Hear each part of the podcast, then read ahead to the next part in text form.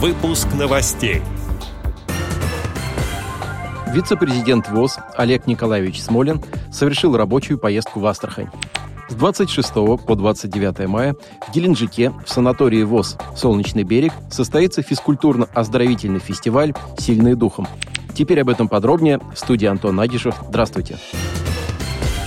26 по 29 мая в Геленджике в санатории ВОЗ «Солнечный берег» состоится физкультурно-оздоровительный фестиваль «Сильные духом», проходящий в рамках физкультурно-оздоровительного реабилитационного марафона «Мы своей судьбой закалены». Он организован Центром паралимпийского спорта при финансовой поддержке Фонда президентских грантов с участием КСРК ВОЗ, региональных организаций Всероссийского общества слепых, Всероссийского общества глухих и Российского спортивного союза инвалидов. Основной целью фестиваля станет проведение оздоровительных оздоровительных, восстановительных и профилактических физкультурно-спортивных мероприятий для российских инвалидов, пострадавших от заболевания COVID-19. Общее количество участников фестиваля – 120 человек из 25 регионов России. Почетными гостями станут президент Всероссийского общества слепых Владимир Васильевич Сипкин, руководители ряда региональных организаций ВОЗ, а также руководители Российского спортивного союза инвалидов и Всероссийского общества глухих. В программу фестиваля включены мастер-классы и показательные выступления по волейболу, настольному теннису для незрячих, дартсу и скандинавской ходьбе. Также для участников фестиваля будут организованы встречи, беседы с медиками по различным тематикам. В вечернее время пройдут концерты и вечера отдыха. Запланированы также оздоровительные мероприятия с использованием возможностей санатория «Солнечный берег».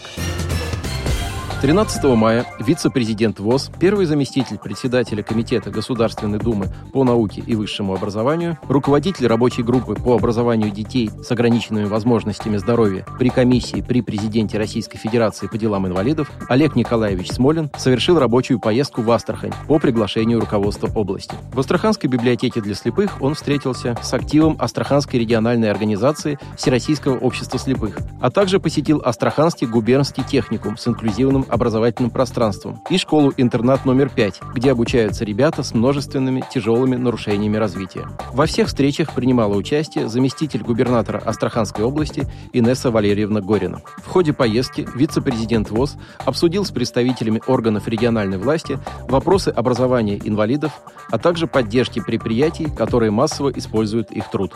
Заместитель губернатора и представитель Министерства экономики Астраханской области выразили готовность оказать поддержку предприятиям предприятию Всероссийского общества слепых ООО АП «Дельта», в том числе путем предоставления льготных кредитов и государственного заказа на изготовление масок. В Центре социокультурной реабилитации для инвалидов по зрению Олег Николаевич Смолин также встретился с незрячими и слабовидящими жителями города и обсудил вопросы по созданию в Астрахани безбарьерной среды для людей с ограничениями по зрению.